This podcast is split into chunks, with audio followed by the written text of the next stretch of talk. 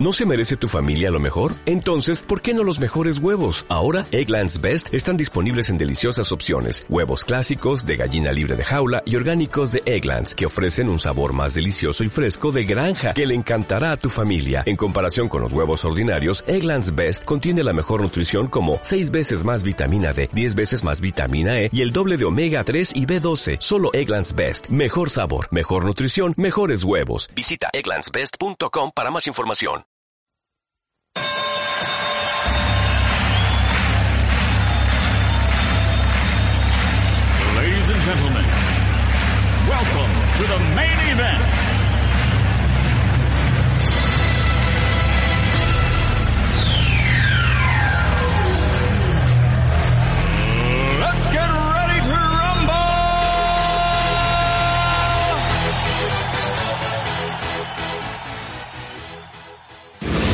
Bienvenidos a Saturday Afternoon Basketball, el programa de referencia de Ingobernables Podcast Show sobre baloncesto. En la, jornada de hoy hablaremos sobre la NBA, el draft de la NBA, los playoffs de la ACB y también la Final Four.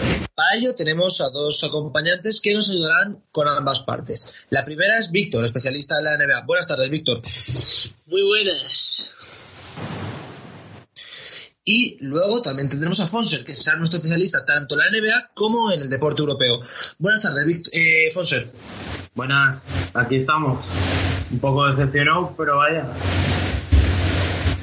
Empecemos primero con la NBA. Eh, la NBA, recordemos, estamos actualmente en las finales de conferencia. Por el lado oeste, Golden State Warriors ha ganado 113-111 en el primer partido y en el segundo 136 a 100. Los dos partidos ponen un 2-0 en favor de Golden State. ¿Qué opináis sobre esta? Víctor, ¿qué opinas sobre esta primera eliminatoria por el lado oeste? Bueno, pues yo opino que, que, desde un primer momento se veía que Golden State era el claro favorito para, para pasar a la final de la NBA, pero sin embargo San Antonio, que ya había dado una gran sorpresa derrotando a Houston, pues en el primer partido eh, dio otra gran sorpresa cuando eh, se puso a ganar de 25 puntos a Golden State, pero después de una jugada muy sucia por parte de Zaza Pachulia, eh, poniendo el pie justo en el lugar donde iba a caer Kawhi Leonard después de tirar, eh, provocando una lesión, bueno, agravando una lesión que ya tenía en el en el pie, en el tobillo izquierdo, eh, Golden State fue capaz de remontar ese partido en una remontada que, bueno, si bien tuvo este, este aspecto que se puede decir que no fue merecida, pues también yo creo que tuvo mucho mérito por parte de Golden State porque hizo una segunda parte memorable. Eh, Curry metiendo triples, Durant en, en dos minutos, o sea, en intervalos de dos minutos metiendo 10 puntos y fue impresionante. Y, y, luego en el segundo partido pues simplemente Golden State fue muy superior a un San Antonio que todo hay que decirlo se encontraba sin su estrella principal. Y yo creo que mirando un poco hacia adelante en la eliminatoria creo que es muy difícil que San Antonio consiga darle la vuelta a esto, aunque sin embargo yo creo que los partidos ahora en casa, en el AT&T Center de San Antonio van a ser más interesantes porque por un lado tenemos la vuelta de Kawhi Leonard a la cancha y por otro el factor cancha en estos partidos en favor de San Antonio que van a hacer que no, no sé si San Antonio podrá ganar los dos partidos, yo espero que al menos gane uno, pero sí que los partidos sean competidos y emocionantes. Fonser, ¿qué opinas de esta eliminatoria? Eh, si estamos hablando de lo que viene a ser eh, lo que nos acontece del Spurs contra eh, Golden State, pues me parece una eliminatoria que, aunque me duele decirlo, yo creo que ya está cerrado. O sea, el primer partido fue competido, eh, Spurs cerraron muy bien todas las ocasiones. Recordad que Leonard es el mejor defensor exterior que tiene Spurs, a la par que su estrella. Luego también creo que influye mucho la baja de Tony Parker, que aunque no esté en su mejor nivel y en el, su nivel top de otros años, creo que también son bajas a tener en cuenta. Pero el tercer cuarto de Golden State fue básicamente arrasar, o sea, yo creo que metieron prácticamente todo lo que tenían. Eh, un Kevin Durant también intratable, eh, Stephen Curry metiéndolo de todos los colores de, desde cualquier zona salvo yo creo que la única mancha de Golden State que se le podría decir eh, creo que es Clay Thompson. Es, es, el jugador que en peor forma ha, llegado a las finales en cuanto a nivel de puntuar. Ya das, ya das por hecho que han llegado a las finales. Yo, es que con la baja de Kawhi Leonard, a menos que no den la sorpresa, que ojalá en mi caso ya sea así, ya que soy más, me tira más los Spurs que los Warriors. Eh, tristemente yo lo veo así, o sea, siento ser la parte negativa, pero yo lo veo así. Pero ojalá. hay una confianza en la llegada de Kawhi que se, no se sabe todavía, es decir, quedan unas horas para el partido, pero todavía no se sabe si va a llegar al tercer partido. ¿Consideráis que quizás eh, Kawhi, eh, partidos en San Antonio, eh, siempre la batuta de Greg Popovich, uno de los mejores entrenadores de la historia, no, no le dais ninguna opción, un 2%, un 3%, ni siquiera a los Spurs? Yo, Tom, si quieres que te diga la verdad, opino que aun con Kawhi, eh, para ganar a los, para que los Spurs ganen a los Warriors, los Spurs tienen que hacer el partido de su vida y a la vez los Warriors tienen que hacer un partido nefasto, que fue lo que pasó en ese primer tiempo del primer partido, que los Warriors pues no dieron una y los Spurs hicieron un gran partido. Aparte de esto, necesitan a Kawhi, pero como tienen que combinarse tantos factores, mm, no, yo creo que no les doy ni ese 2% a los Spurs de pasar, ni un con Kawhi. Fonser, ¿tú cómo lo ves? Yo como lo veo, pues es que lo veo prácticamente igual. O sea, estamos hablando de que el del equipo de San Antonio, eh, para que nos hagamos a la idea, o sea, el, primer partido fue un partido intenso, bien, manejado por Popovich. Íbamos ganando, yo creo que de 20-23 que se iba, iban bajando, subiendo, un Kawhi Leonard excelso, eh, la Marcus Aldrich eh, enchufado, creo que se, le, se podría decir. Cierto es que quizás Pau no está, no está en su nivel, porque no creo que esté rindiendo ese nivel que sí que ha demostrado Lakers y Chicago Bulls, pero tristemente yo, yo lo veo así, o sea, no creo que ganemos a los Warriors. Eso sí, competir, se va a competir hasta el final. Yo, yo eso sí que creo para mí la clave de la eliminatoria, más allá de que pueda estar Kawhi Leonard, que yo esto lo digo dando por hecho que sí va a estar, yo creo que esa clave está en, en la Marcus Aldrich, en que la Marcus Aldrich eh, tenga actuaciones consistentes eh, noche tras noche y que no sea irregular, porque sí que es verdad que en estos playoffs ha dado auténticos partidazos, como ese sexto partido contra Houston, pero por otro lado eh, ha habido momentos en los que se le ha necesitado y en los que no ha aparecido, como en la segunda parte del primer partido contra Golden. Bien, y ahora vamos hacia la otra división, hacia la otra conferencia, la conferencia este, donde en el primer partido Boston Celtics ha perdido 104-117 contra Cleveland Cavaliers. ¿Alguna opción para los chicos de Isaiah Thomas o creéis que LeBron, Irving, etcétera, van a pasar a la final con relativa facilidad? Pues yo creo que sí que van a pasar a la final con facilidad, pero sin embargo creo que si hay un equipo que tiene más probabilidades de dar la sorpresa en estas finales, ese equipo es Boston. No, por, no porque Boston sea mejor que San Antonio, que desde mi punto de vista lo es, sino porque porque creo que Cleveland es un rival que no es tan fuerte como Golden State, dentro de que es muy fuerte. Yo creo que Cleveland eh, tiene un jugadorazo que creo que todos sabemos quién es. Eh, Dante Jones, no, no, LeBron.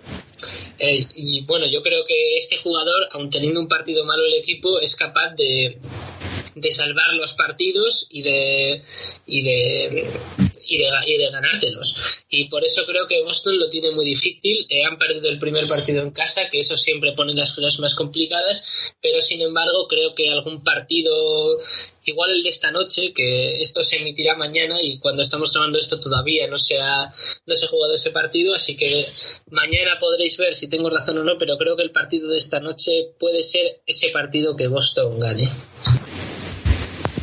Fonser, ¿cuál es tu opinión sobre esta eliminatoria? Eh, creo que todo el mundo sabe cómo va a acabar esta eliminatoria. Yo creo que va a ser eh, con LeBron James liderando, por supuestísimo, como se ha visto en, este, en este primer partido a, Cleveland, o sea, es que tú ves el partido y se nota la inteligencia, ese saber estar siempre en ese lugar de LeBron, conoce el juego, sabía cómo, cómo iba a jugar Boston.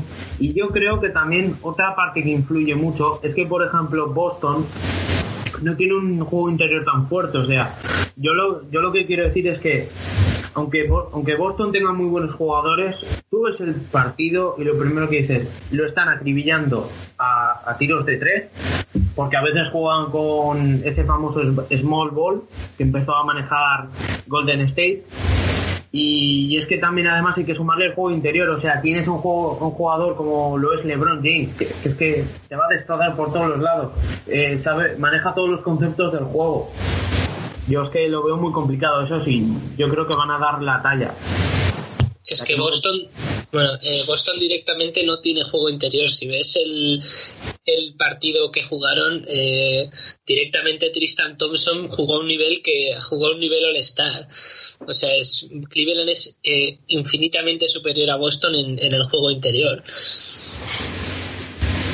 Es que, entonces, como, perdón, como bien has dicho, eh, yo, yo creo que viendo un poco el partido siquiera, o sea, las estadísticas, es que Cali, Kelly, Kelly Olinick o algo así, bueno, Olinick, eh, es un jugador que, por ejemplo, intimide. El problema que tienen es ese, o sea, luego tienes a, creo que Horford, que no sé si es a la pivo, eh, eh, sí, sí podríamos hablar al pivot. sí, pero... y es que no es alguien que digas, es que puede eh, defender contundentemente estos jugadores como los tiene Cleveland. Es que no es un jugador que sepa defender exageradamente bien para el nivel que pide y además es un equipo que sufre mucho eh, en el rebote. O sea, si tú ves el partido, creo que cogieron 20 rebotes más los Cavaliers y además muchos rebotes ofensivos, eh, muchos rebotes en momentos clave del partido y claro, eh, tú comparas los jugadores interiores que tiene que tiene Cleveland con los que tiene Boston, que son en su alineación titular Amir Johnson eh, Al y Al Horford y es que no hay ni punto de comparación. Es que, eh, perdón, cuando has mencionado lo del tema de los rebotes, aquí que tengo un poco las estadísticas y tal para verlas un poco por encima, para que nos hagamos a la idea, eh, los rebotes de Cleveland fueron 44. Los rebotes de Boston Celtics fueron 40.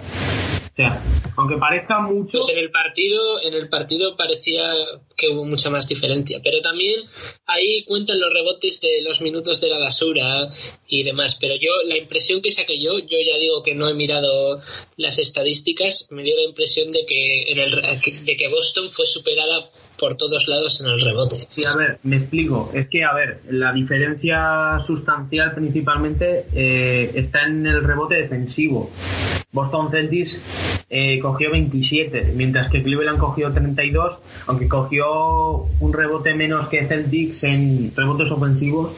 Es que siempre encontraban a un jugador liberado, luego LeBron, sabiéndole, como he dicho antes, leía fenomenal el juego y es que tampoco puedes hacer nada contra un equipo de este calibre. Es que viendo un poco los jugadores que jugaron, o sea, eh, los rebotes, luego también, por ejemplo, aunque se había más un crack, eh, lo suyo no es defender, las cosas como son. Y se está enfrentando a jugadores que son de un tamaño que le. aunque eh, haga todo lo que puede el, el chico, pues, pues es que no, no, lo, no, los consigue defender siempre. Yo creo que ese es el problema de, de tener a Thomas como tu, como tu jugador estrella, que al final sí, es, es un anotador espectacular, eso yo creo que no lo pone en duda nadie, pero eh, sufre mucho a la hora de defender. El, otro día, de hecho, es, que le estaban superando constantemente. Ahora mismo no me acuerdo quién era, pero había un jugador de los Cavaliers que constantemente estaba anotando por encima suyo sin ningún tipo de problema. Eh, podría ser. Eh, a ver si lo encuentro. Es que no sé si podría ser Kevin Love. Mm, creo que. Aunque Kevin Love siempre andaba en la esquina para lanzar el tiro de tres, porque no sé, como no sea eh, Deron Williams, no, Deron Williams no, no. Eh, eh, Kyrie Irving, puede ser, es que... No, no, no era Irving. Es que de los Pues- anotadores están LeBron con 38, Love con 32, Tristan Thompson con 20 y a partir de ahí no es que anotarán muchos otros jugadores. Lo que yo creo que había diferentes jugadores que irían atacando sabiendo que Isaiah Thomas no Sí. les va a defender con tanta contundencia. O sea, es que ya a partir de estos primeros Era la opción fácil. ya fue todos, todos atacando. El único que se quedó sin puntos fue Richard Jefferson y Dantai Jones, que jugaron entre poco y nada. Qué, grande Danta Jones. Eh, también iba a decir que creo que hay que destacar el partidazo que hizo Kevin Love. Eh, si bien por parte de Golden State destacamos que Thompson no está tan bien, pues también hay que decir que por parte de Cleveland Kevin Love está, está recuperando su mejor nivel. De momento solo han sido un, un par de partidos, pero habrá que ver cómo evoluciona. Y, y ya lo puedes decir para que... No, no, no. Yo no digo que haya recuperado su nivel, pero digo que el camino es ese, desde luego. Sí, sí, por eso lo digo, porque por ejemplo, ay, en 34 minutos y 50 segundos hizo 32 puntos consiguiendo un, porcentaje de tiros del 56,3 y un porcentaje en el tiro de 3 del 66,7 y no erró precisamente poco en lo que ven a ser tiros libres, hizo un 88,9, o sea, no e- estuvo en un partido fenómeno y luego a eso súmale 12 rebotes y un tapón. O sea, hizo un partido de lo más destacable. El que pasó un poco más eh, desapercibido fue Kyrie Irving, pero tampoco es que se le necesitase para ganar el partido. Así que yo creo que por parte de Cleveland fue un gran partido. No se le puede objetar nada a Cleveland y ahora habrá que ver cómo evoluciona la serie. Yo desde luego tengo muchas ganas de ver el partido en Boston de esta noche. Yo este partido, si puedo, lo intentaré verlo para poder seguir comentando. Y si alguien quiere el horario, creo que era a las dos y media, como suele ser siempre, ¿no? A ver un momento. Eh, es a las dos y media, pero contando que lo van a oír mañana, eh, estamos haciendo un poco de Inception con el, con el partido que ya saben cuál va a ser el resultado. Sí, es verdad, es verdad, es verdad, cierto, perdón. Pero bueno, Tom, Y- así se pueden reír de las tonterías que hemos dicho cuando al final Cleveland gana el partido de 50. Cierto. Si no, eso sin duda. Y entonces, habéis dicho eh, los dos, además, eh, Cavaliers Golden, la misma final que el año pasado. ¿Qué creéis que puede pasar este año? ¿Podemos tener un final diferente o este año Golden o este año otra vez James volverá a aplastar a los Warriors? Eh, yo creo que este año, eh, bueno, yo creo que el momento de hablar de las finales ya llegará, pero creo que Golden State va a ganar y va a ganar holgadamente, porque tienes que pensar que estamos hablando de los mismos equipos del año pasado. El año pasado Golden State estuvo a punto de ganar las finales, con la diferencia de que este año Golden State tienen a un jugador mejor que cualquiera que los que tenían el año pasado, que es Kevin Durant. Así que yo creo que Golden State son los grandes favoritos este año, aunque luego siempre puede darse la sorpresa. El año pasado también eran favoritos y la sorpresa se dio, así que habrá que ver. Eh, yo sobre todo quiero apuntar ese matiz que ha dado que ha dado Víctor, como puede ser la incorporación de Kevin Durant. O sea, es un jugador que prácticamente aporta en todo, rebotes, juego exterior, juego interior. Eh, es una suma a la cual se le, se le une jugadores como Draymond Green, que todo el mundo sabe de su intensidad. Eh, a eso súmale que el juego interior creo que Golden State lo ha mejorado, pero pero holgadamente, a, comparado con, a comparación con lo que tenía el año pasado. Eh, yo creo que este Golden State Warriors es hasta mucho más completo, porque defensivamente los dos partidos contra Spurs que yo creo que se me ha olvidado comentarlo, o sea, me parecen una brutalidad a nivel defensivo. De esa, de esa los Warriors que, pare- que eso parecía que estaban jugando adultos contra niños. O sea, de un partido dema- demasiado brutal. Para mí, Golden State Warriors este año es el principal candidato favorito, pero bueno, como ya sabemos las vueltas que da el baloncesto, pues tampoco se puede decir que sea al 100%. Y os iba a decir, Bien, y ahora no sé, os iba a decir a ver si hacemos una Sí, sí, he visto. para, para, para las finales de conferencia. Eh, Yo diría, yo voy a cambiar un poco lo que vais a decir vosotros dos, así que yo digo que pasa San Antonio 4-3 y yo digo que Cleveland gana 4-2. Arriesgado, ahí, ahí, así me gusta. Yo digo Golden State 4-1 y Cleveland 4-1. eh, aunque quizá me equivoque, yo creo que va a ser un 4-0 y al carrer. Yo creo que va a ser. Bueno, depende. Mm, Quizá me he lanzado muy directo, pero yo creo, sí. Yo digo 4-2 en la serie de Warriors y pasa Warriors. Y en la serie de Cleveland va a ser un 4-0. Yo veo el 4-0 bastante más posible. Bien, y después de haber terminado ya con el aspecto de playoff, hay que pensar que en la NBA siempre estamos hablando ya también de la próxima temporada y tenemos los 14 primeros números del draft.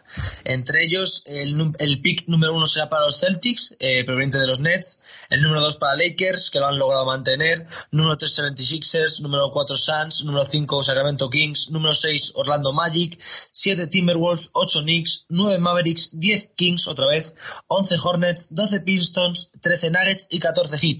¿Algún comentario? Eh, ¿Dónde creéis que puede caer jugadores como Lonzo Ball, por ejemplo? ¿Algún posible traspaso que pueda hacer alguno de los equipos?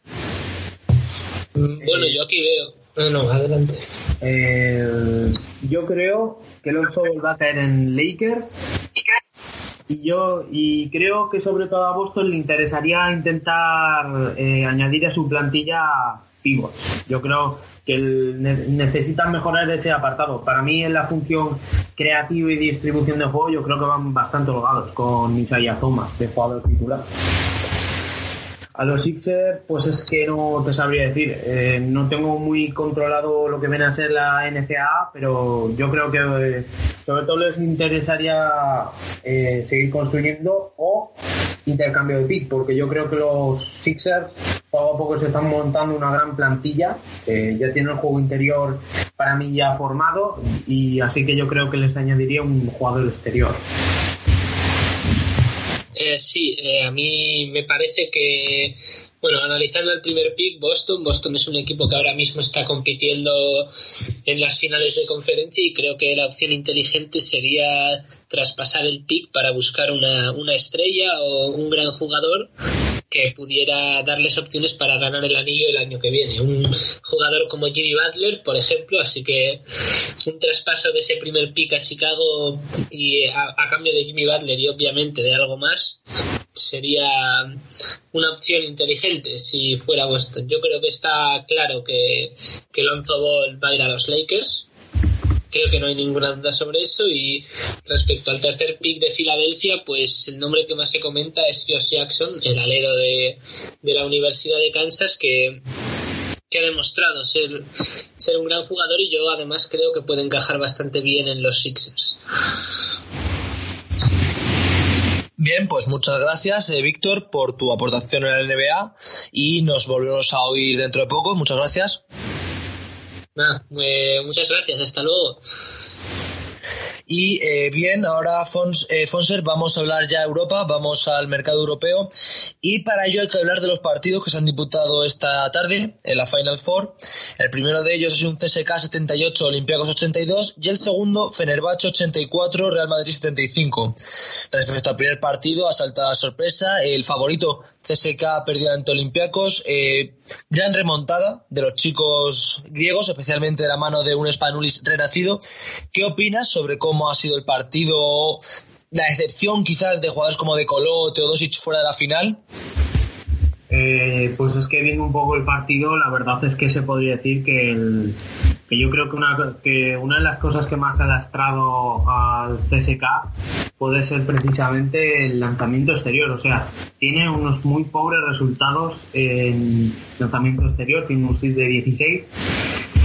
Y a eso hay que sumarle a que, por ejemplo, el Olympiacos ha metido un 14-13, prácticamente casi la mitad pero hay que añadirle matices como que, por ejemplo, en lo que viene a ser el rebote, o sea, eh, ves, ves un poco las estadísticas del partido y Olympiacos es que tiene además unos números muy curiosos, sobre todo yo creo que en el rebote eh, ofensivo podría ser, eh, que tiene un 18, mientras que el CSK tiene tan solo un 9. Tan solo ha, ha cogido 9 rebotes. O sea, estamos hablando de, que en ese punto en el juego interior posiblemente le haya faltado, pero que mucho potencial. Además que además eso súmale que los que los que los anotadores en Olympiacos han estado muchísimo más distribuidos. O sea, aunque Jessica ya ha tenido tres anotadores principales, como son Teodosic, Nando de Colo con 16, Aaron Jackson con 12. Y el líder ha sido sin duda Teodosic con, Teodosic con un 23. Mientras que luego ya, por ejemplo, otros jugadores han tenido peores resultados en cuanto al tiro. Ya encontramos a jugadores con a dos jugadores con seis anotaciones, otro solo uno con ocho y, con dos. Mientras que vemos los números de Olympiacos y sí que está algo más distribuido. Tienes a, por ejemplo, Princesis con 14, Papa Nicolau con 14, Spanulis 14, Mancharis 12, dos jugadores con 8 puntos y luego los demás pues son uno con 5 y otro con 4 y otro con 3. O sea, en, al CSK le ha pecado mucho quizá por, probablemente el tema de intentar buscar el, el tiro de 3 además con Nando de color, o sea, hecho un 5 de 11. Luego, sí. han, fallado mucho, mucho del del tiro del tiro de tres, perdón, que además me había equivocado, o sea, había mirado mal, estaba en el de tiros de dos, y es que ves a Nando de Colo, que como todos sabemos es un excelente tirador y tiene un 0 de 3.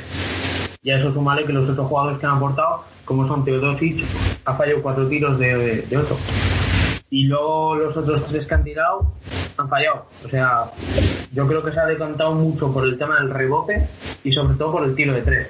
Y que para mí Olympiacos es una de las mejores defensas que siempre suele estar en el campeonato, entre ellas. Sobre todo yo creo que estos son esos factores principales, el rebote, los tiros de tres y la defensa. Bien, y la otra semifinal ha sido Fenerbahce 64, Real Madrid 75, eh, partidazo de Udo, por ejemplo. Bien, Bogdanovic, bien Datón, como siempre. El Madrid muy dependiente de un JC Carroll que ha estado muy bien hoy y de Sergi Yul. Eh, ¿Te ha sorprendido este partido? Eh, el buen hacer de una Final Four más, su increíble carrera. ¿Qué opinas de este Fenerbahce y del decepcionante Madrid? Primero, lo primero que hay que hacer es, yo como soy buen madridista, primero felicitar a todo el equipo del Fenerbahce, especialmente a Obradovic porque me ha parecido que ha hecho un partidazo en la pizarra. Eh, jugadores como Udo y Bogdanovic básicamente es que se han zampado al Real Madrid el juego, el juego interior. Luego también siempre ha tirado jugadas de pizarra porque tú ves mm, prácticamente la mayoría de los puntos del Fenerbahce y se basan en básicamente movimiento rápido de balón y en cuanto hay un mínimo hueco un jugador aparece y pase atrás. Hacen, hacen lo que se le suele llamar en el FIFA algunos la guarra. O sea, pasan el último minuto o último momento y tiro pero que eso para mí es completamente legal. Ha hecho sumale que el Madrid para mí ha dependido demasiado de Jul. Los otros jugadores para mí han estado decepcionantes. O sea, no puedes pretender ganar una Final Four con lo que algunos llaman el Jul sistema, que es todo balones a Jul y que todo lo haga él. O sea, es que prácticamente el, a eso sumale que jugadores como Nocioni, o sea, que son los jugadores que todo el mundo sabe que es un jugador que tiene una garra impresionante y que sobre todo eso marca mucho al, equipo, para mí hubiera sido fundamental que principalmente jugara él. Y luego jugadores como, como Felipe Reyes, no entiendo por qué no han jugado. Si siempre suele ser un jugador que da mucho la cara. Eso es un malé eh, el partido en el rebote de Fenerbahce que me parece una auténtica borrada, aunque, aunque no haya mucha diferencia en cuanto a rebotes posiblemente. Eh, me parece una, una, burrada. O sea, tú ves el partido defensivamente de el apartado de rebotes que ha hecho el Fenerbahce ves 24 eh, defensivos, 9 ofensivos. En Madrid, en el rebote, pues como digo, muy pobre, o sea, 16 de, de 5. Prácticamente todas las jugadas que hacía el Fenerbahce acababan dentro y sin, em- y sin embargo las del Madrid a base de tiros forzados, que eso también hay, hay que decirlo, o sea, el Fenerbahce con ese sistema que impuesto Bradovic ha hecho que el Madrid se vea todo el rato eh, teniendo que lanzar tiros muy forzados, o sea, ¿cómo es posible que mm, la mayor parte de tus tiros sean casi tiros de 8 metros o, o tiros con una defensa muy cerrada eh, y no haya prácticamente jugadas en las que los dos en las que tus jugadores puedan intercalar posiciones do- que se doblen pick and roll no sé para mí el Madrid en esta Final Four en cuanto a conceptos de baloncesto son muy pobres para mí Sí, en resumen el Madrid Madrid. y el Fenerbahce, genial, o sea, sin palabras. Respeto para el Fenerbahce, total, absoluto. Bien, y luego la final entre Fenerbahce, local, Obradovic, hoy ha eliminado al otro favorito que era el Real Madrid frente al Olympiacos, que venía como la cenicienta de los cuatro y que se sigue asentando en un jugador de una generación ya casi anterior, como es Spanulis. Eh, ¿Crees que el Fenerbahce lo tiene tan fácil como parece sobre el papel o Olympiacos puede plantar cara? Para mí Olympiacos puede plantar cara por, como he dicho antes, o sea, tiene una de las mejores defensas en el rebote y de juego exterior tampoco es que vaya precisamente corto, aunque es cierto que Spanulis no esté en su mejor etapa como hace tres años, no olvidar que Spanulis es, la ma- es magia, es que es magia. Y luego, para mí, sin duda, yo creo que va a ser fundamental la pizarra de Obradovic, que como siempre, pues bueno, todos conocemos Obradovic y sabemos perfectamente que es un entrenador que ha jugado numerosas finales y que básicamente se la sabe todo. O sea, yo vaya, como digo, eh, creo que va a ser fundamental la pizarra y que sobre todo Fenerbahce juegue como ha jugado hoy con esa intensidad, ese rebote siempre yendo a por todo y, yo creo que eh, CU2 o CU2 en resum- en resumido eh, yo creo que va a ser fundamental. Sí, sin duda Fenerbahce tiene ante sí una gran oportunidad y Obradovic una más de mostrarse como un- el campeón que es. Luego vamos a ir ya a España. Recordemos que justo cuando se esté emitiendo este podcast, justo después se inician los playoffs y empecemos por la zona baja del cuadro. Bueno, recordemos que eh, excluyendo a Real Madrid, Unicaja, Basconia y Barcelona, el que pase de los otros cuatro a semifinales eh, tendría una plaza en, en la Euroliga el año que viene, lo cual es un gran premio. Entonces, vayamos maña- con los partidos de mañana. El primero es la eliminatoria que hay entre Basconia y Gran Canaria. ¿Qué opinas de ese, de esa eliminatoria? ¿Quién crees que va a pasar? Yo creo que va a conseguir pasar el Vasconia. Para mí, yo creo que, o sea, la temporada que ha hecho el Vasconia para mí ha sido excelsa, una de las mejores temporadas de los últimos años y sin duda yo creo que va a pasar el Vasconia. Otra cosa es que, como Bien. suele decir bastante, no le dé guerra. O sea, decir que el Gran Canaria no le va a dar guerra al Vasconia es mentira. O sea, tú date cuenta que están jugando el segundo contra el séptimo. Para mí, yo, como bien he dicho antes, ah, voy con el Vasconia. Bien, el siguiente, el que pase de esa ronda, en este caso el Vasconia, tú se enfrentará al ganador del Valencia Basket Barcelona. Recordemos que el Valencia Basket viene de perder la final de la Eurocup eh, de manera sorpresiva ante el Unicaja y que el Barcelona en un año bastante desastroso, sin pasar a los playoffs de la Euroliga, ha acabado sexto la temporada, eh, necesita eh, algo, algo nuevo en esta final de temporada para poder pasar de ronda. ¿Crees que el Valencia puede pasar al Barcelona? ¿Puede ser el equipo que vaya a la Euroliga? Eh, yo creo que sí. Además, hay que añadir que ahora han publicado hace poco eh, que Navarro es baja y Dolman todavía, Dolman, perdón, eh, es, es- es una duda. O sea, aunque quizá no cuenten, creo que mucho, porque en los últimos partidos creo que Dolman no estaba jugando apenas creo que sin duda eh, la temporada del Valencia eh, yo creo que es de las, de las mejores junto a la, aquella que acabó segundo bueno otras que ha ganado me parece una mu- muy, buena temporada Eh, y yo creo que yo creo que va a pasar el Valencia, pero conociendo al Barcelona siempre va a dar guerra. Es un equipo que yo creo que va a dar guerra, aunque ha hecho una temporada como bien apunta desastrosa, yo creo que es de las, peor, de las peores que ha hecho, o sea, ha acabado sexto en la liga endesa, aunque al fin y al cabo, digamos, quedar sexto a primero no hay diferencia salvo el rival que te toca, porque al fin y al cabo no hay premio, no, un trofeo, no es como en el fútbol o en otros deportes que sí, que el que acaba primero directamente es el que gana.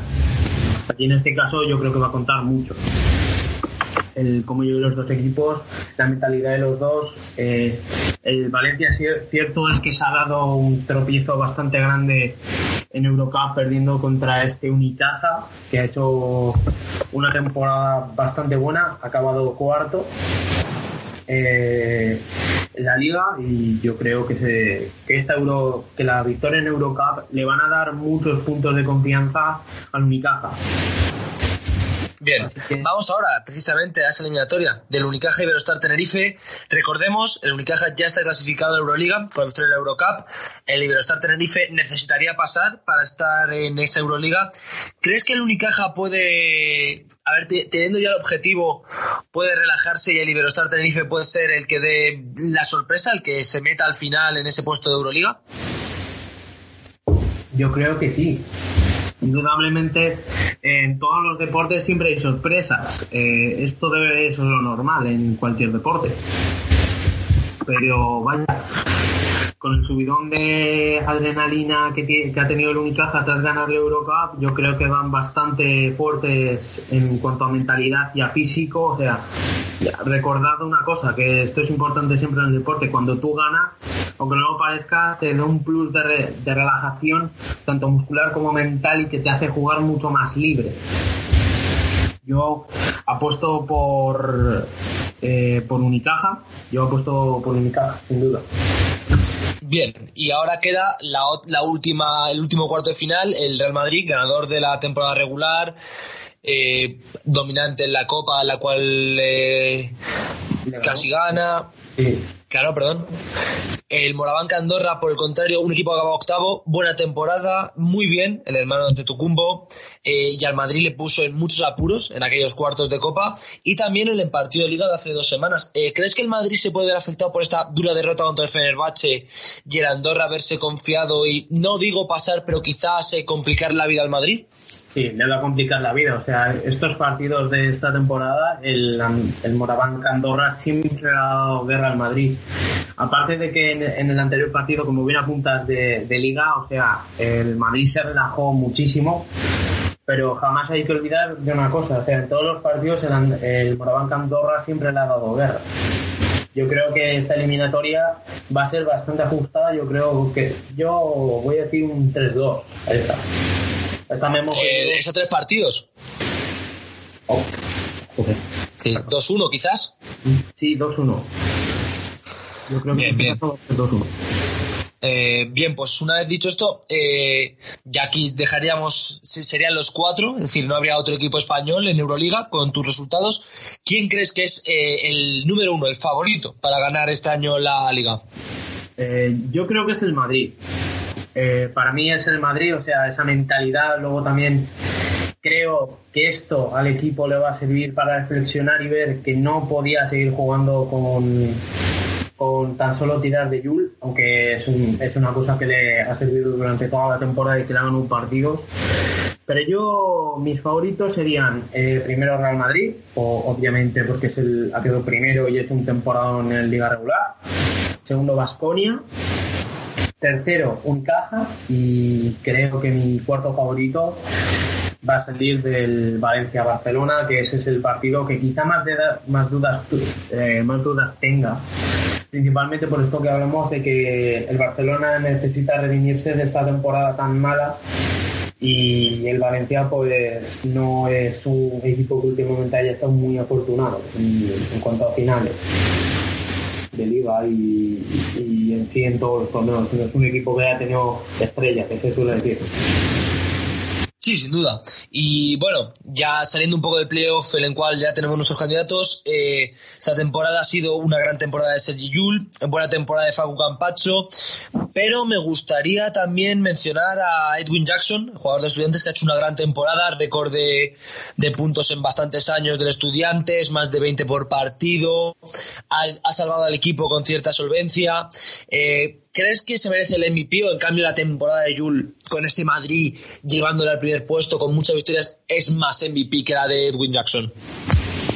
Esto es un punto bastante interesante a tratar que me recuerda mucho al apartado del MVP de la NBA porque hay que darse cuenta de una cosa. En este caso, Edwin Jackson digamos que sería eh, Russell Westbrook, el jugador de Oklahoma City Thunder. Sería eh, un caso muy parecido, o sea, un jugador que siempre tira del carro, que nunca se rinde. Eh, yo creo que eh, Russell, Win Jackson sería el Russell Westbrook de esta, de esta liga andesa y Jules sería, digamos, yo creo que no sé, eh, por poner un símil, aunque no sea misma posición y ni mucho menos se parezcan en nada, eh, LeBron James, por poner un ejemplo. Eh, estamos hablando de un jugador que tiene un equipo que está muy bien rodeado como Sergio Yul, a un jugador como es Edwin Jackson, que aunque el estudiante se ha acabado un décimo, me parece que tiene muchísimo mérito, como ven a apuntar, todo esto que ha hecho con estudiantes.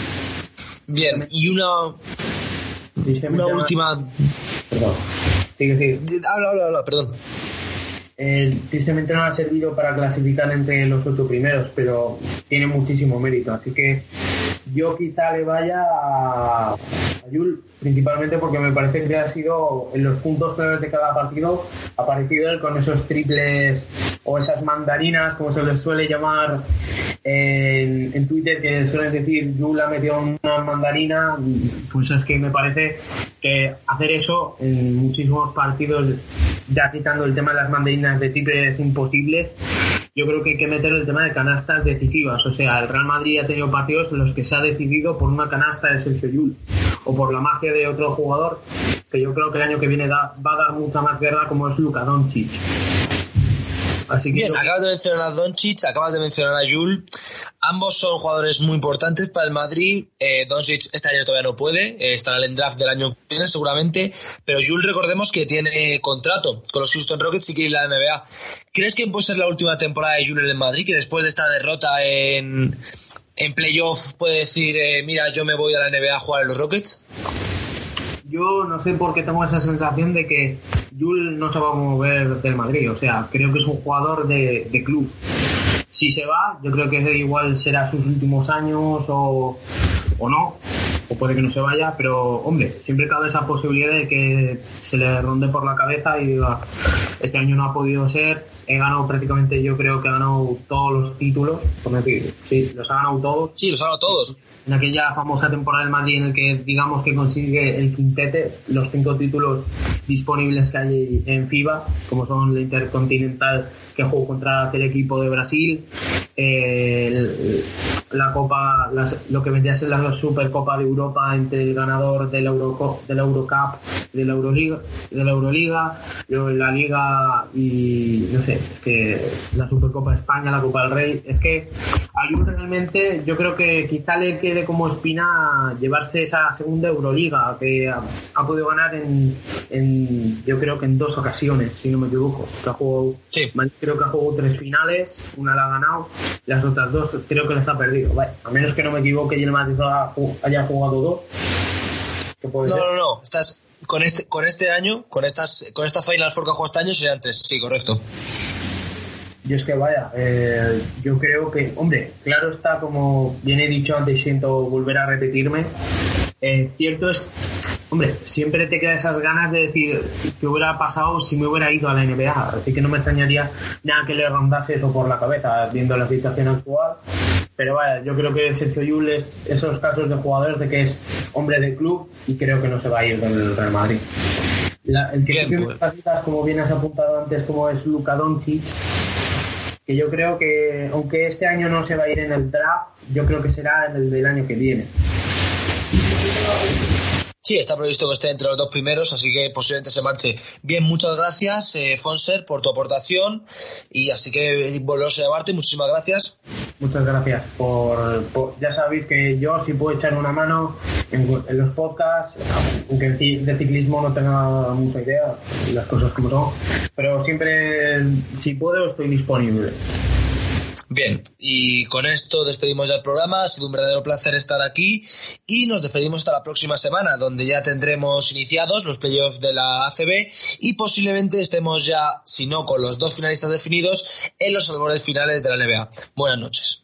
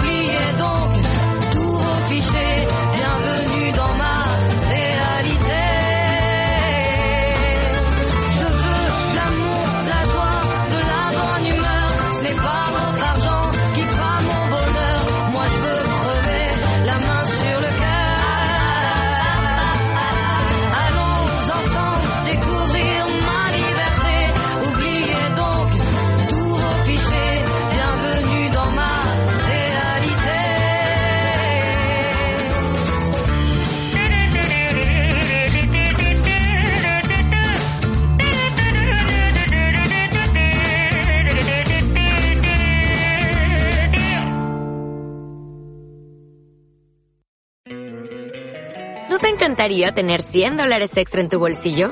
Haz que un experto bilingüe de TurboTax declare tus impuestos para el 31 de marzo y obtén 100 dólares de vuelta al instante. Porque no importa cuáles hayan sido tus logros del año pasado, TurboTax hace que cuenten. Obtén 100 dólares de vuelta y tus impuestos con 100% de precisión. Solo con Intuit TurboTax. Debes declarar para el 31 de marzo. Crédito solo aplicable al costo de la presentación federal con TurboTax Full Service. Oferta sujeta a cambios o cancelación en cualquier momento.